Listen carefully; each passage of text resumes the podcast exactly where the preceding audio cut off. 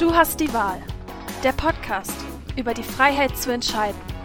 Von der Evangelischen Kirchengemeinde Lippstadt. Heute mit Yvonne Butke. Ach, hallo. Da bist du ja wieder, mein innerer Schweinehund. Kommst du mir schon wieder in die Quere? Gerade habe ich mich aufgerafft, um ein bisschen was für meine Gesundheit zu tun. Ich will mal wieder Sport machen.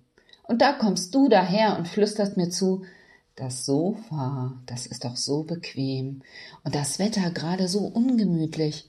Morgen ist doch auch noch ein Tag. Jetzt stehe ich hier und komme tatsächlich wieder ins Überlegen. Und ich ärgere mich unheimlich. Ein kleiner Knuff von dir, mein lieber innerer Schweinehund, und schon kommt meine ganze Motivation ins Straucheln. Es ist meine Entscheidung, was ich jetzt tue. Gebe ich dir nach oder beiß ich die Zähne zusammen? Vielleicht brauche ich einfach einmal einen kleinen zusätzlichen Kick, der mir hilft, dich in die Schranken zu weisen.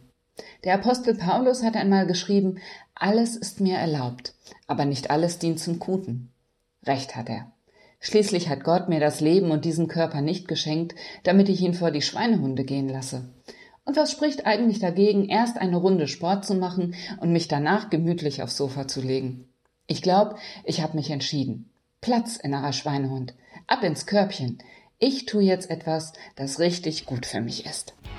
Im Podcast hörten Sie heute Yvonne Butke.